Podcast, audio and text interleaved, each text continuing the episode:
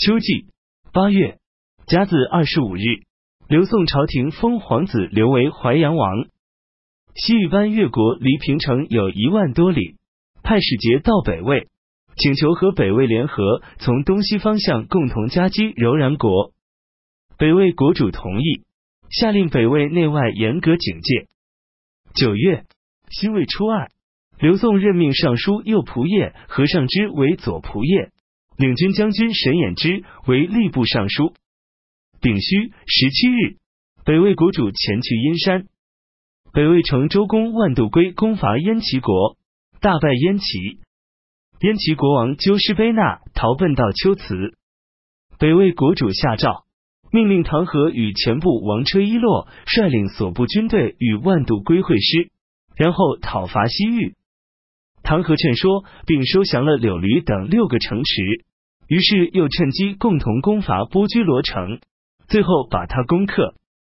冬季十月辛丑初三，北魏弘农昭王西金去世，他的儿子西他官继承王位。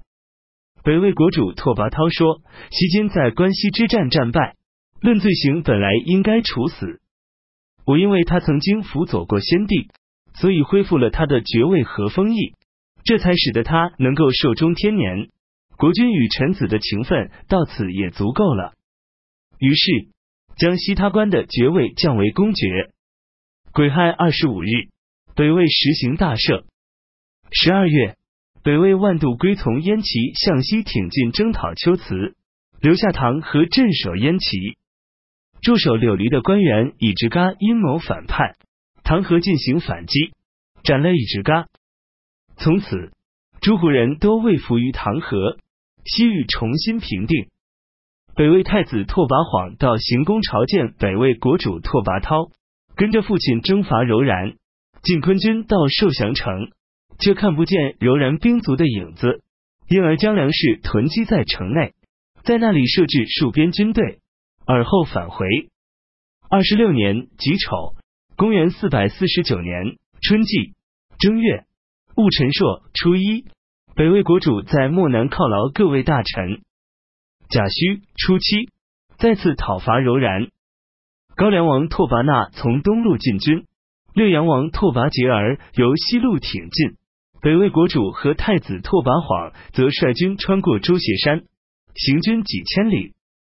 柔然国主罗可汗遇九驴土贺真非常恐惧，远远逃走。